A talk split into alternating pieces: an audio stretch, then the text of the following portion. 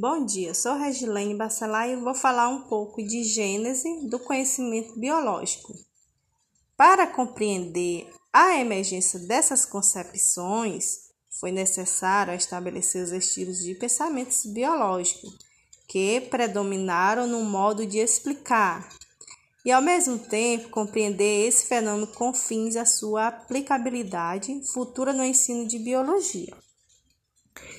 É, nesse livro de Gênese e Desenvolvimento de um fato científico é, e permitem a elaboração de conceitos e teorias biológicas que estruturam, a fundamentam a biologia e seu ensino.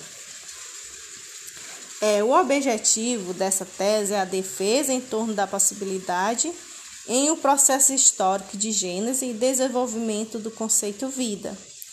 A construção das ideias permite a compreensão de como surgiu o atual conceito de vida. É, historicamente, foram elaborados e coexistiram no modo de interpretar esse fenômeno. É, a biologia ela é uma ciência empírica, isto é, o conhecimento biológico é obtido através da experiência, que é a atitude de quem se atém a conhecimentos práticos. Esta visão advém dos primordiais da filosofia da ciência, quando as ciências formais eram consideradas a ciência por excelência, admitia-se que o conhecimento Científico era só o que se baseia em princípios puramente racionais, ou seja, apenas a matemática e a lógica seria verdadeiramente ciências. É. O objetivo também maior da ciência é chegar à verdade, embora a verdade absoluta não possa ser alcançada, que era muito difícil. A experiência, tanto quanto os princípios puramente racionais, que têm capacidade de dedução lógica muito forte, são capazes de tirar grandes conclusões a partir de pequenos fatos. A questão nas ciências é saber em que medida o conhecimento acumulado neste campo se enquadra dentro do formalismo científico.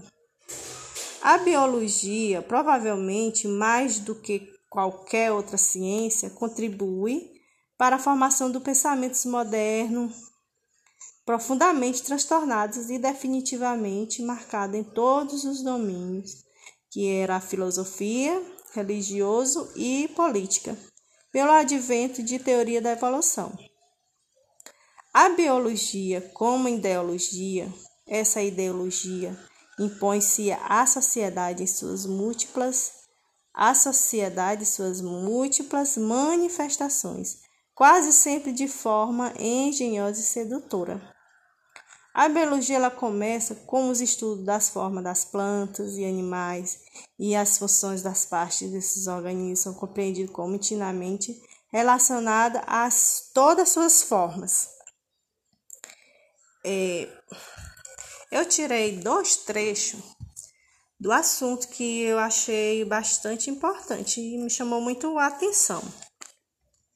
Que o primeiro trecho ele fala que o progresso atual da biologia não parece depender de novas conceitualizações, mas da criação de novas metodologias que permitem responder a essas questões em um mundo de recursos na práticas finitas.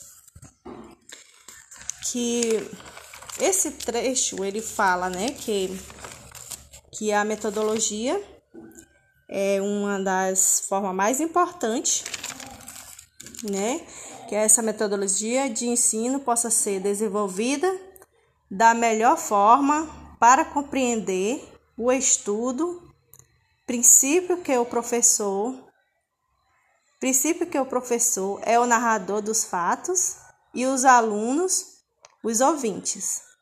Dentro do espaço da sala de aula, o educador ele prepara o conteúdo previamente e o transmite aos estudantes, que têm a função de assimilar e memorizar o que foi ensinado.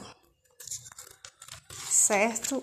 E o segundo trecho que me chamou também a atenção foi é, é esperado que os seres humanos desejem um mundo no qual possam viver longa vida com saúde, mas isso não pode ser conseguido levantando a bandeira do do salvemos o meio ambiente, porque esse slogan assume que há um ambiente que foi criado pela natureza, que está sendo destruído pelos homens.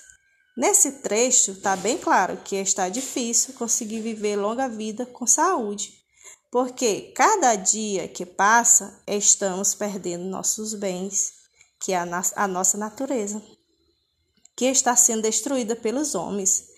Há milhares de anos, o homem vem degradando a natureza, passo a passo, através de agressões como as queimadas, as derrubadas de florestas, o desenvolvimento industrial, que se tornou o principal responsável pela degradação da natureza e do meio ambiente.